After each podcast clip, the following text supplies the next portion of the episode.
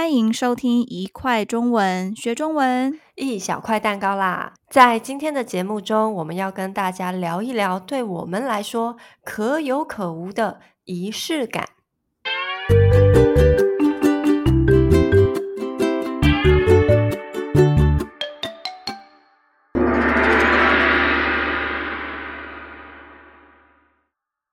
哎，你是一个有仪式感的人吗？哇！突然被问一个好难回答的问题，我想一下。那在你想的同时，我想要先简单解释一下什么是仪式感。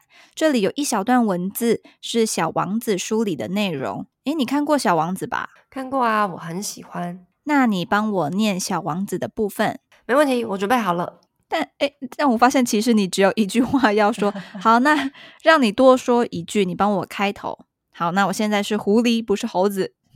好，我现在是小王子，不是兔子。好，我开始念喽。第二天，小王子又来了。最好还是在原来的那个时间来，狐狸说道。比如说，你下午四点钟来，那么从三点钟起，我就开始感到幸福。随着时间越临近，我就越感无比幸福。到了四点钟的时候，我会坐立不安。但是如果你随便什么时候来，我就不知道在什么时候该准备好我的心情，所以应当有一定的仪式。仪式是什么？小王子问道。这也是一种早已被人忘却了的事。狐狸说，它就是使某一天与其他日子不同，使某一时刻与其他时刻不同。嗯。仪式能够赋予某一时刻与其他时刻不同的意义，好美的一句话哦，有道理。那你有答案了吗？你是一个很有仪式感的人吗？嗯，我是会在要开始认真工作前，把桌子周围环境打扫得非常干净的人。但这就只是因为我没办法在杂乱的地方工作而已。所以我可能也不算是一个很有仪式感的人，哈哈，我也是。嘿，我以为你是那种很注重仪式感的人呢，而且你家有咖啡机，你不会在每天早晨用一杯亲手冲的咖啡开启美好的一天吗？不会，又买的比较快。你不会在洗好澡后换上可爱的睡衣，一边放轻音乐，一边擦乳液，作为平静身心的睡前仪式？嗯，也不会耶。哦，好，哎，那你真的跟我一样。那换我问你，所以你也不太过特殊节日吗？像是生日、情人节、圣诞节？不会。但还是会留时间给对方啦，可能一起简单吃个饭。所以，假如是你的生日，你男友想要请你吃饭，他会先问过你的意见，还是会保持神秘，不说去哪家餐厅，甚至不告诉你要吃什么料理？哦，餐厅当然是我选啊，要是他找的我不喜欢怎么办？嗯，非常务实的女朋友。但其实我想要慢慢开始培养一些仪式感诶。为什么？我觉得务实一点，简简单单过生活就好啦。唉，我年轻的时候啊，也曾经很追求生活中的仪式感。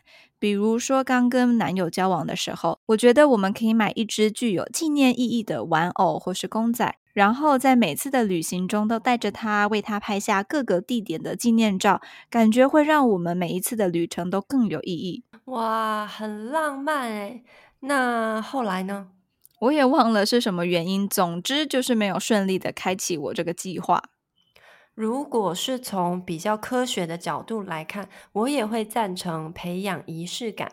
我曾经在某篇文章中看过，某些固定的仪式真的能帮助人保持内心平静，也让人更容易进入状况。就像是早晨的一杯咖啡，或是晚饭后的散步。我是觉得，或许很多人认为仪式就只是一个形式，过于表面，然后也不够务实。